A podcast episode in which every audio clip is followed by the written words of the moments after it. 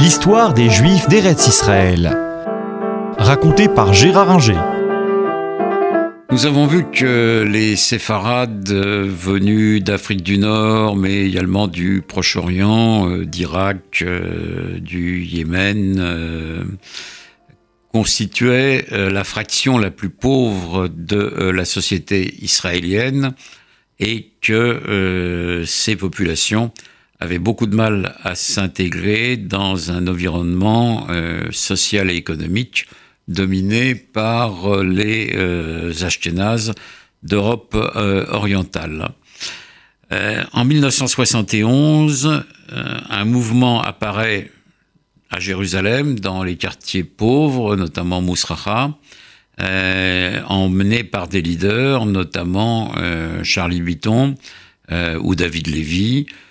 qui demandent clairement à ce que leurs conditions de vie s'améliorent, à ce que l'État fasse des efforts euh, en faveur euh, des juifs orientaux, les misrahim comme on les appelle, et euh,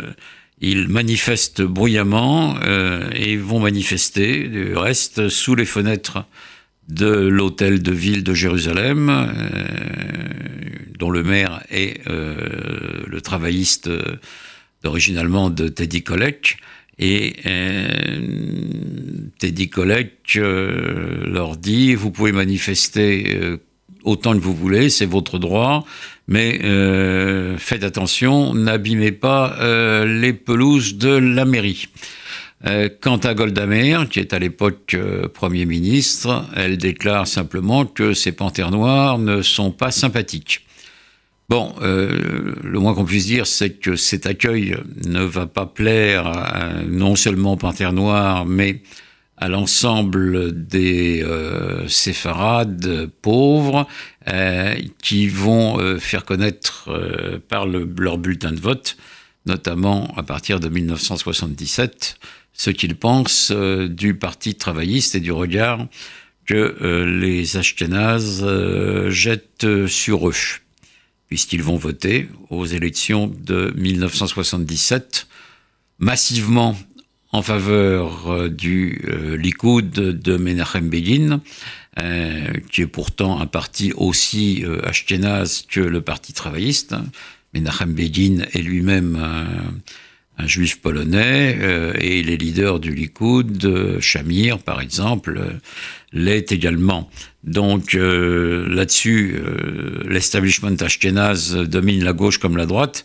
mais les classes populaires en 77 vont voter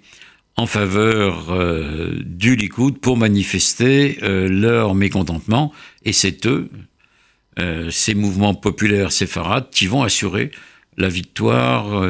du Likoud et mettre à bas la domination du Parti travailliste qui était quasi totale depuis euh, la création de l'État. Non pas que le Parti travailliste n'ait rien fait entre 1971 et 1977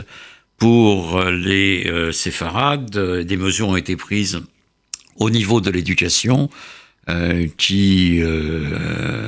s'améliore dans les quartiers pauvres, la durée de l'enseignement obligatoire est montée à 16 ans, la gratuité est jusqu'à 18 ans. Euh, ça permet à de nombreux jeunes séfarades d'obtenir euh, l'équivalent du baccalauréat, mais le fossé social n'est pas comblé. Les mesures seront continuées par euh, le gouvernement Likoud, notamment le ministre de l'Éducation Tzvulun Namer, mais là encore, le fossé ne va pas disparaître, mais l'attachement est fort euh, pour les euh, séfarades, qu'ils soient à Jérusalem, à Ashdod ou euh, à Batiam, à l'égard du Likoud, et il va, il va se poursuivre. Si Charlie Bitton ne deviendra pas ministre, David Lévy, lui, le sera et occupera plusieurs postes, dont celui des Affaires étrangères, dans euh, les gouvernements euh, Likoud qui vont se succéder euh, à la fin des années 70 et au cours euh, des années 1980, même si pendant cette période, il y a aussi des gouvernements de coalition entre les travaillistes et le Likoud. Donc là, on, a assisté à un peu une révolte politique des séfarades qui n'aboutit pas toujours à des résultats euh, énormes, mais qui améliore quand même la situation, euh, le gouvernement Likoud notamment, améliorant euh, les infrastructures des villes de développement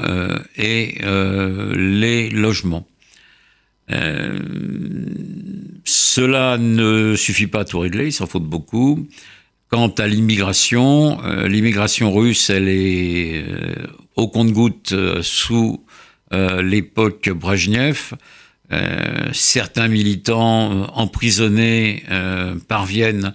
à être libérés et à gagner Israël. C'est le cas de Nathan Sharansky, qui est le plus célèbre d'entre eux, qui, dès qu'il arrive en Israël, fonde euh, un parti euh, politique euh, russophone. quelques juifs